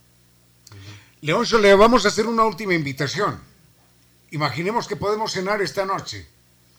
Invite a tres ajedrecistas con los que quiera conversar, a los que le quiera preguntar algo o a quien quisiera retar en el tablero. ¿De la historia o de ahora mismo? No, no, no nos incluye a nosotros dos, no. Pero te de, refieres a... de la historia, hombre, de la historia. De la historia. Bueno, me fascina el personaje de Aliogin, eh, que todo el mundo conoce como Alequine, uh -huh. eh, porque me encantaría preguntarle, o sea, que me explique por qué se sintió obligado a escribir artículos contra los judíos si realmente le obligaron o no. Eh, después, bueno, la, lista, la, lista, es tan grande que es muy complicado, pero no sé si Capablanca, eh, yo he conocido a Fischer en persona, con lo cual ya sé lo suficiente de él, y entonces elegiría a otros que yo no haya conocido, ¿no? Eh, por tanto, Aliogin, Capablanca y tal vez eh, Murphy, por ejemplo. Murphy. Eh, Letoncho, eh, sobre um, Aliogin, que tú le llamas, sí, es interesante cuando tú miras eh, su vida desde niño. Es un sobreviviente Aliogin, ¿no? él nació poco antes de, la revolución bolchevique y él, él era de una familia de la, monarquía aristócrata. entonces estuvo y luego le tocó la Primera Guerra Mundial, eh, aparte de la, de la revolución, eh, estuvo en el frente, fue herido, le condenaron a muerte cuando era jovencito, tenía 21 años. Entonces, él, tenía, aprendió a sobrevivir haciendo lo que sea, ¿sí? Si, si tenía que disfrazarse de mujer para salir eh, vivo, se disfrazaba de mujer. Entonces, lo que le sucedió en, el tema este que tú, tú comentas de, de, haberse pronunciado en contra de los ajedrecistas judíos, fue algo que, que fue manejado en realidad por, por, el proyecto de propaganda, por, por eh, que, que, que, él no supo, no supo si, ni siquiera llegó a escribir, no supo eh, cómo iba a ser usado lo que, lo que en ese momento él concedió. Eh, lo que acabas de decir, que es todo impresionante, yo creo que es aproximadamente la décima parte de los episodios impresionantes que hay en la vida de Aliógin, que da para varias películas. Yo llegué a escribir un borrador, un preguión de una película sobre su vida y se lo envié al difunto Milos Forman, uno de los mejores directores de cine que ha tenido, eh, que hemos tenido en los últimos decenios. Eh, era aficionado al ajedrez y me contestó y me dijo, qué pena porque acabo de firmar un contrato en Hollywood para no sé un montón de años y tengo ya eh, varias películas comprometidas, pero si no, yo trabajaría con este guion. Bueno, confío en que más temprano que tarde alguien haga al menos una película sobre Aliogin, aunque yo creo que una sola no va a ser suficiente, porque da para una serie de películas. Leoncho, esta conversación ha terminado en tablas y exige un desempate en cualquier momento. Así que de una vez le anunciamos con qué, con qué vamos a salir en la próxima. ¿eh? E2, E4. Y si responde E5, vamos a jugar G4, como en el siglo XIX. Ajedrez de capa y espada. Eh, ha sido para mí, y lo digo, me pongo la mano en el corazón, ha sido realmente un placer eh, compartir estos minutos con dos personas que a su vez comparten mi doble pasión por, la, por el ajedrez y por la comunicación y el periodismo.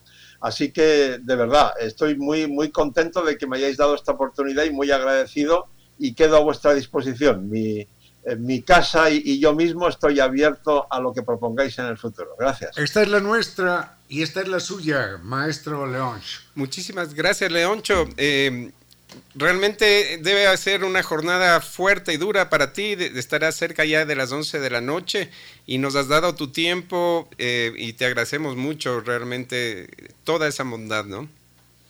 Un fuerte abrazo y mis mejores deseos para todos los oyentes. Muchas gracias, Leoncho. Un abrazo. Hasta pronto. A esta hora, recuerde que la mejor almohada es la buena conciencia. 16 horas, 58 minutos.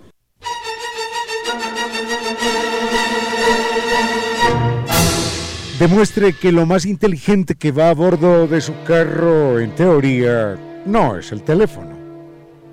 Entonces, no lo use cuando conduzca. Recuerde que lo que puede suceder alguna vez sucederá.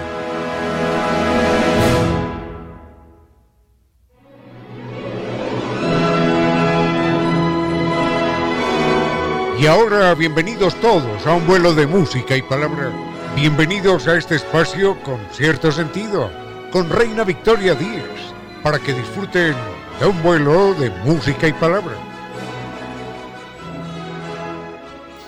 4 y 58 de la tarde y estamos todos listos para despegar, aunque ya lo hemos hecho de diferentes formas. Ahora estábamos inmersos en el mundo del ajedrez. Algunos se preguntaban cómo hago para enseñárselo a mi hijo, que es bastante despistado. Otros se preguntaban por la inteligencia artificial. Nos faltó el tiempo para desarrollar el tema, pero en todo caso, queridos amigos, habrá otras entrevistas y así podemos continuar ampliando este apasionante tema. Así que muchas gracias a todos por haber estado presentes, a Andrés, a José Luis, estaba por allí, mm, también estaba nuestra querida amiga Silvita. Bueno, en todo caso, nos vamos a preparar para continuar con esa imaginación desabrochada que esté volando por todas partes, junto con el doctor Giovanni Córdoba en Controles, que nos va a entregar una estupenda selección musical.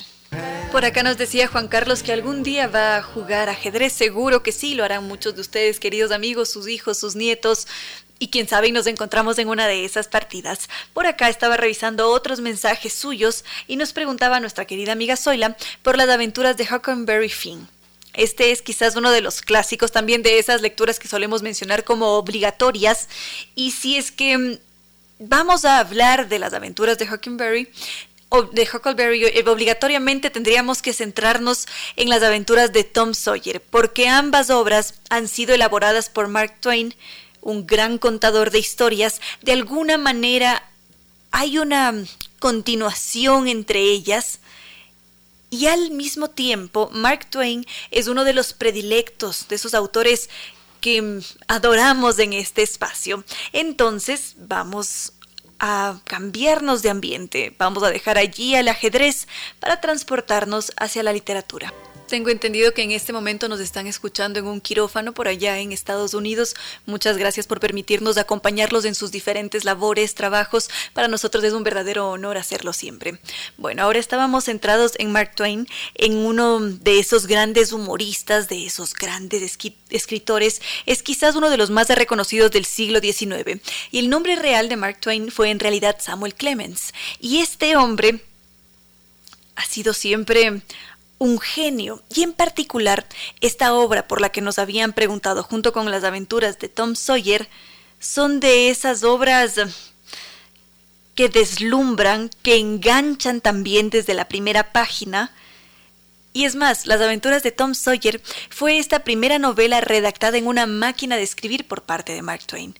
Entonces, para él fue uno de sus hijos, mimados, por supuesto, un gran logro también. Entonces, lo que se me ocurre que podríamos hacer ahora es centrarnos en esta novela, que fue escrita en 1884, hace ya un par de años, por supuesto, y es una novela particularmente especial y querida por todos por este tono realista. Claro que en tiempos recientes estuvo en el ojo del huracán, tuvo más de una crítica, ya vamos a ver por qué, pero en todo caso, esta obra es importante y tiene que ser leída porque lo que hace es retratar un periodo de convivencia social allá en Estados Unidos.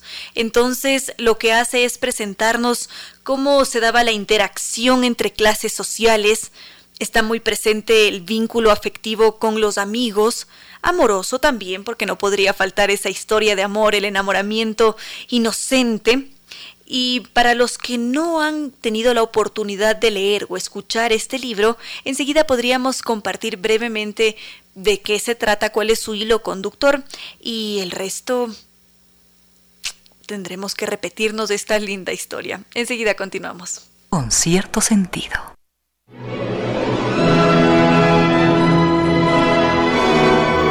Y cuarto y seguimos entonces con las aventuras de Tom Sawyer.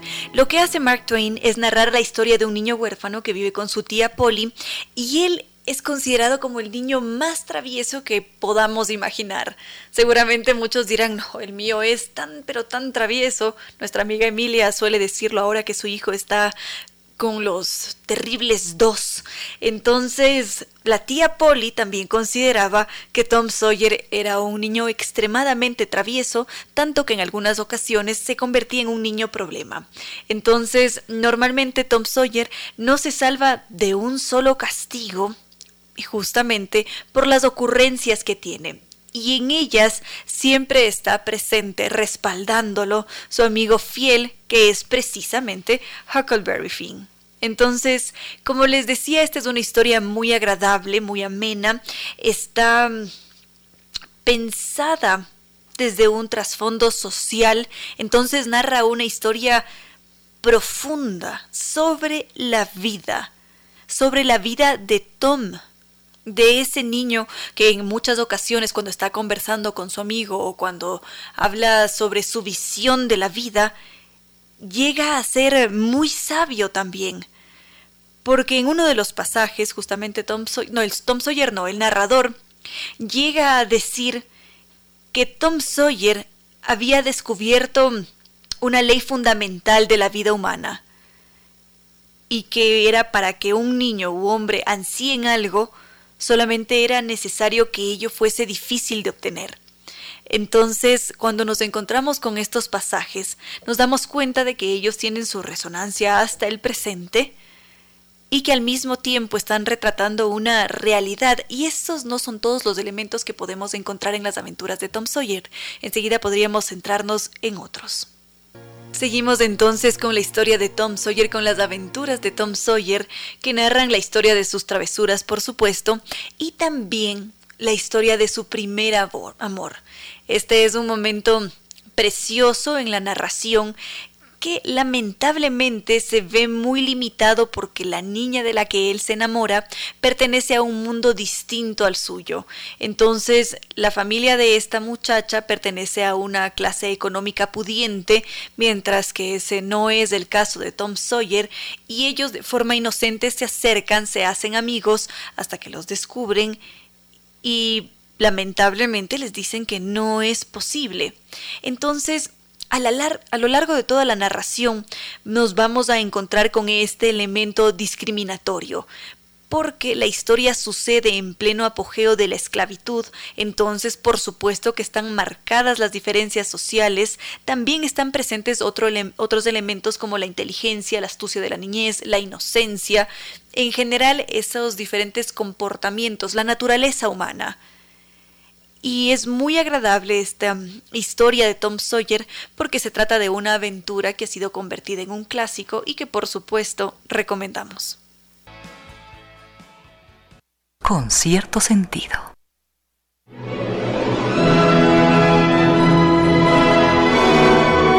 Ahora sí vamos con la sugerencia que nos había hecho nuestra querida amiga Zoila. Ella se preguntaba por las aventuras de Huckleberry Finn.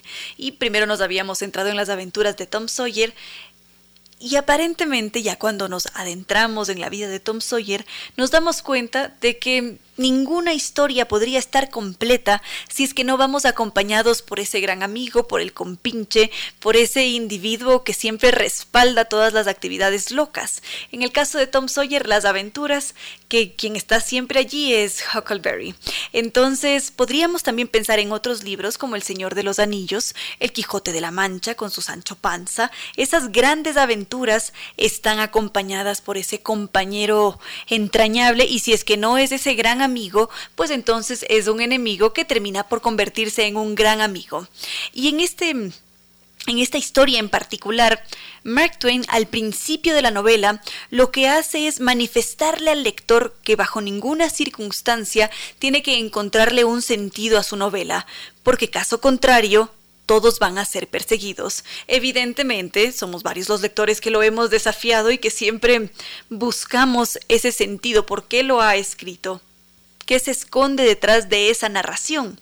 Entonces, en este caso en particular, podríamos llegar a afirmar que el fin último de las aventuras de Huckleberry es en realidad la búsqueda de la libertad el liberarse de las cadenas de la esclavitud, de la opresión que regían en aquellos tiempos, liberarse también de todo el maltrato, porque Huckleberry sufre esa realidad y es apenas un niño cuando lo hace.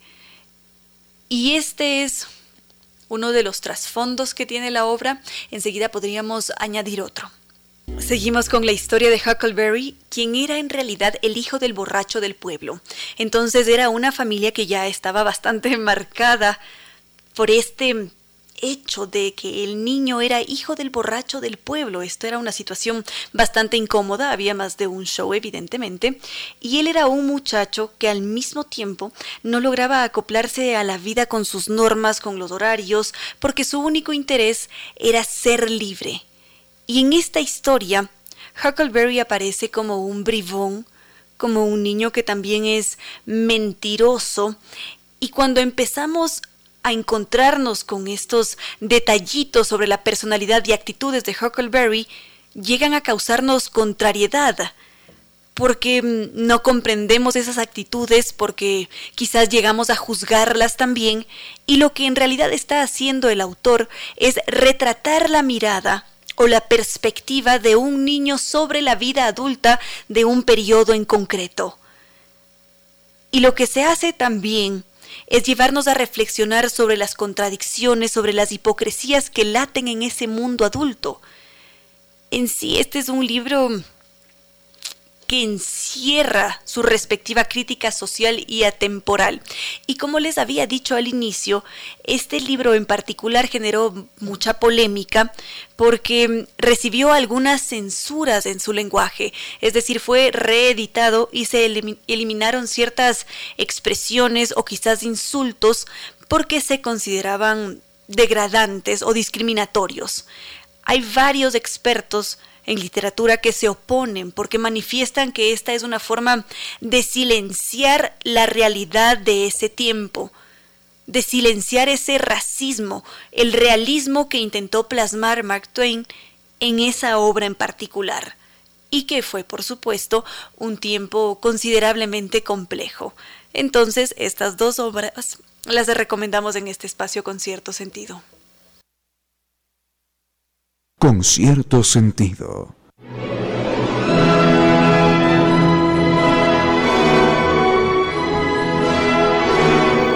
Solamente por recordarles que en caso de que ustedes quieran mantenerse en contacto con nosotros y enviar sugerencias, comentarios, lo pueden hacer a través de redes sociales. En Facebook nos encuentran como Concierto Sentido. Es más, en ese espacio es en donde van a encontrar la entrevista que hizo hoy día Ramiro junto con Leoncho García.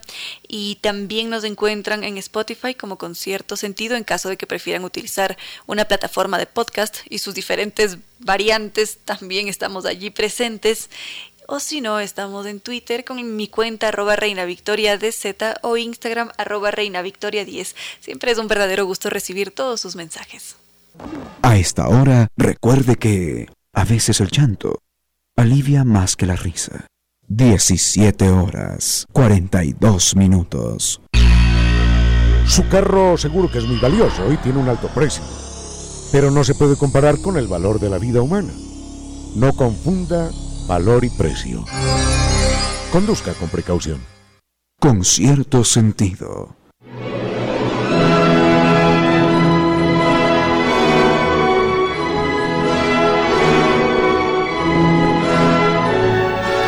Constantemente en este espacio nos encontramos con más de un artista de nuestro país que destaca en su rama de especialización, que son muy creativos, que transforman de alguna manera nuestras sociedades. Y hoy día nos acompaña Carolina Iturralde. Ella es artista quiteña, lleva algunos años en el oficio, se dedica también al muralismo, a la personalización de objetos. Es una artista integral, también se dedica a la docencia y es un verdadero gusto contar con su presencia en este espacio. Bienvenida, Caro, Caro Iturralde. Hola, Reina, muchas gracias por recibirme. Qué gusto.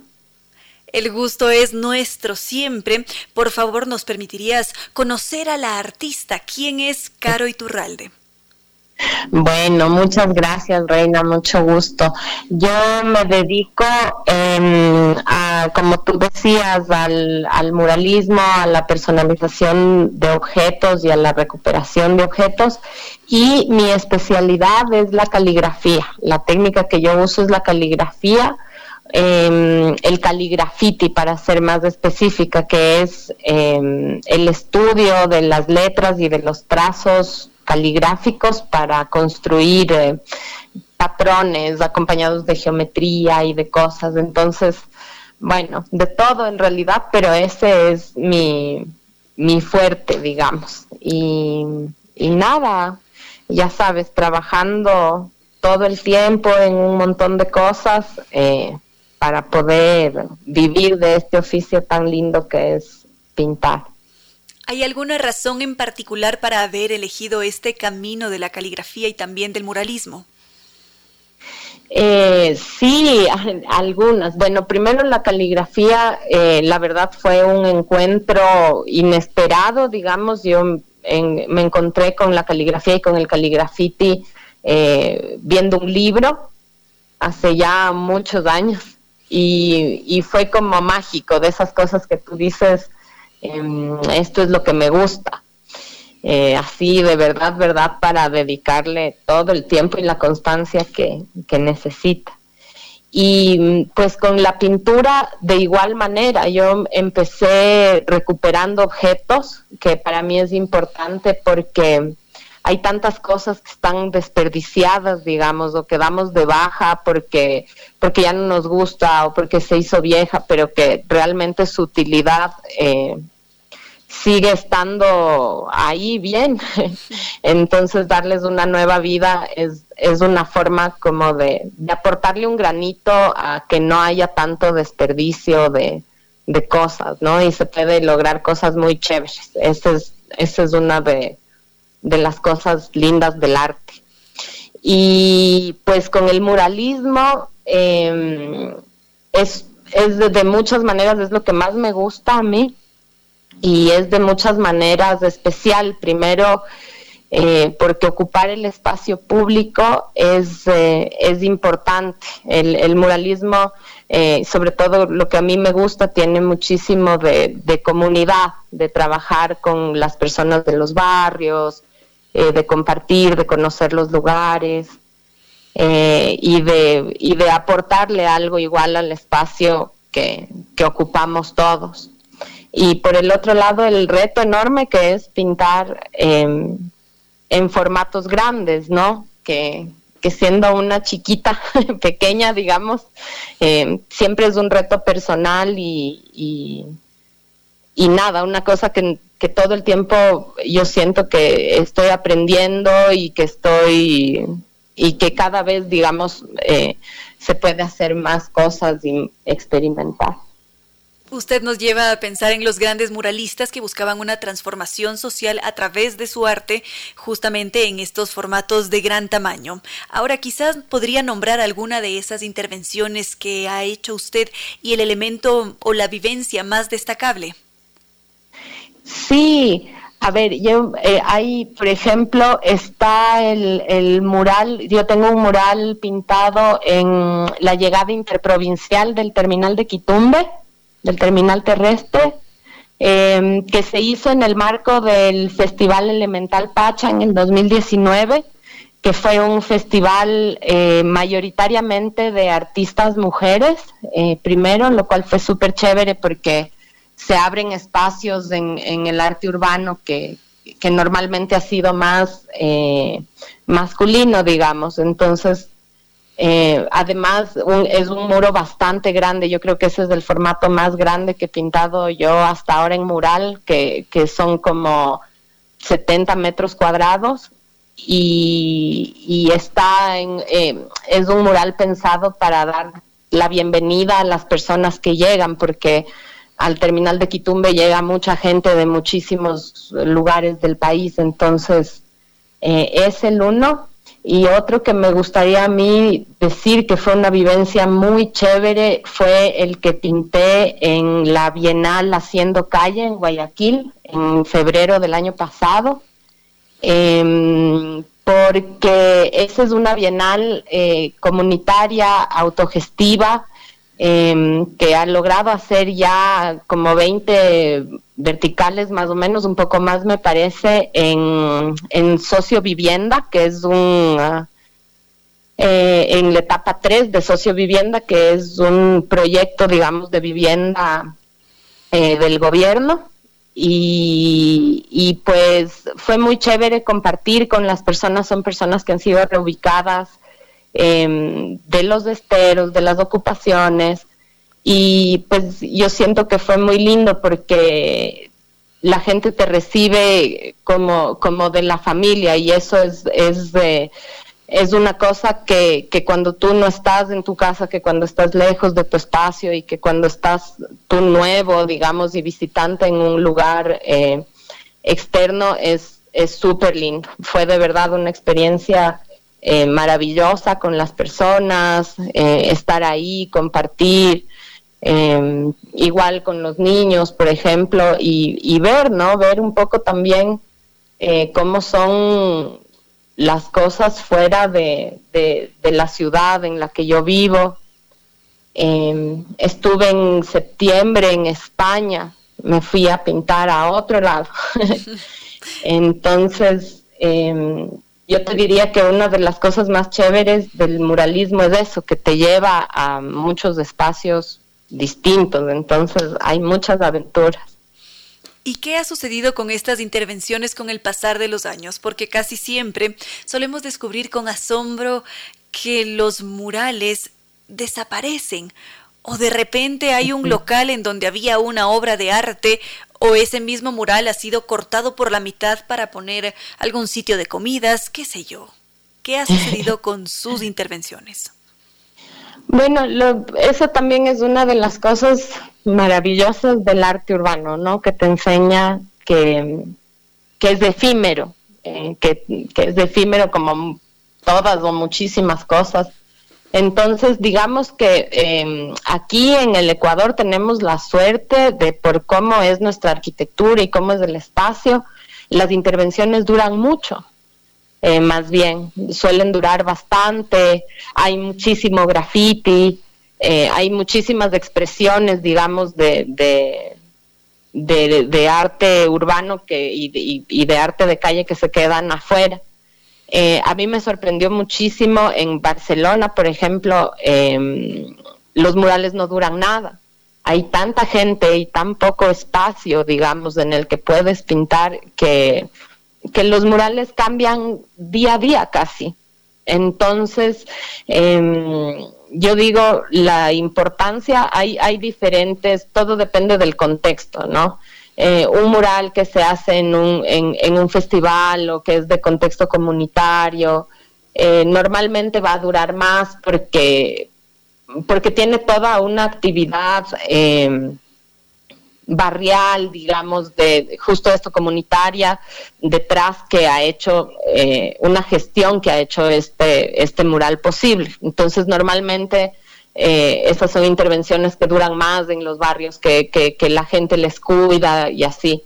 Hay otros murales que son los que nosotros pintamos por, por, porque nos gusta y nos apasiona, eh, que pasa lo que tú dices, ¿no? Normalmente o le pintan o le cambian o por ahí le parchan o le ponen la propaganda de algo. Em, y pues yo creo que eso es, es propio de, de la vida en comunidad también, digamos, si, si bien no es estéticamente lo más, lo más lindo, digamos, como eh, a, qué artista no le gustaría que su arte dure, digamos, muchísimo, pero em, es parte del, del, habitar juntos de ese espacio y yo creo que una cosa linda que pasa es que los murales y el arte le, le inspiran igual a la gente a, a tener sus propias expresiones, ¿no? Por supuesto que sí. Diría usted que esta forma de hacer arte, que el graffiti, es al mismo tiempo un estilo de vida. Sí, totalmente, totalmente. Yo creo que es, eh, es una decisión, ¿no? Es una decisión como todo, como todo oficio y todo trabajo, eh, dedicarle, dedicarse y encontrar la forma de que sea una, eh, en la manera en la que vives. Es, no te puedo negar que es difícil vivir del arte aquí y en todos lados, yo creo no es, digamos que si bien es una cosa que yo considero muy necesaria, de primera necesidad, digamos casi eh, para el mundo, no es un, no es como comer o, o, la salud, entonces quizá no es lo primero a lo que, en lo que la gente va a invertir.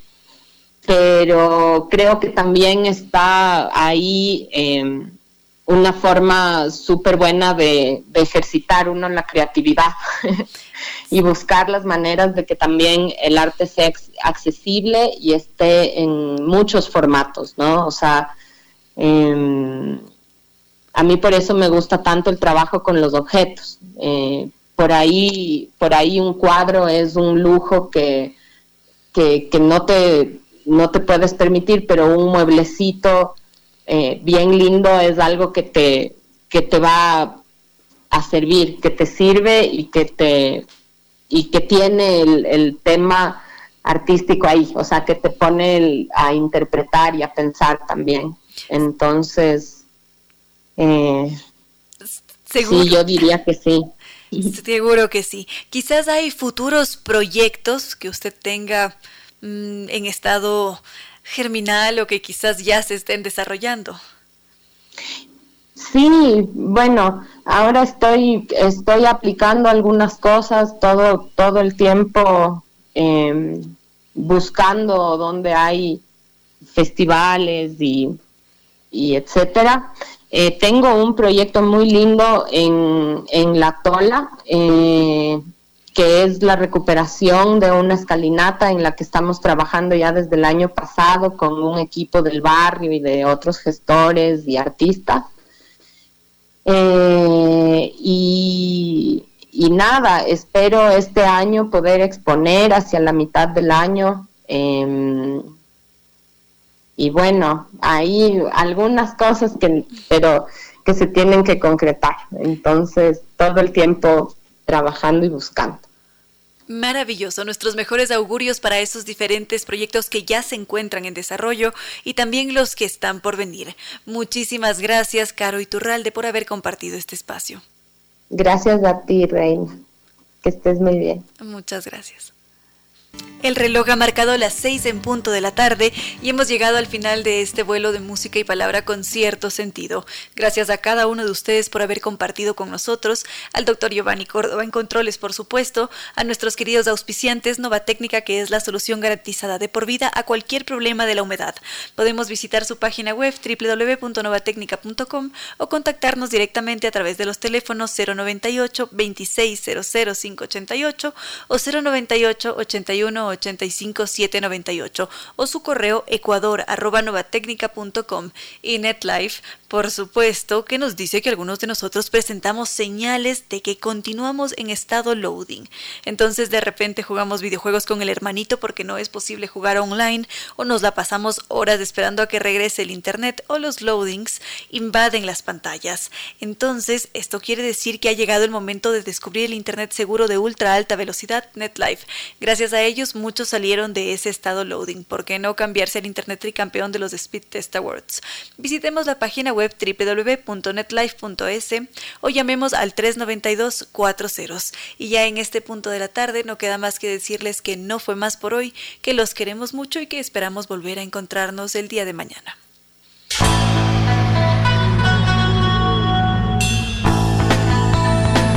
Si como dicen es cierto que en la vida no hay casualidades, piense, ¿por qué escuchó usted este programa?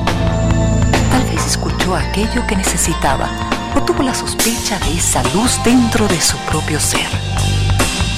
Una gota de agua, un corazón que late, una semilla en su memoria, un remanso en medio de sus prisas, una voz que aliente su esperanza, una pluma para sus alas. Algo de eso hemos querido ser. Aquí, en concierto sentido, con Ramiro Díez. Y Reina Victoria Díez.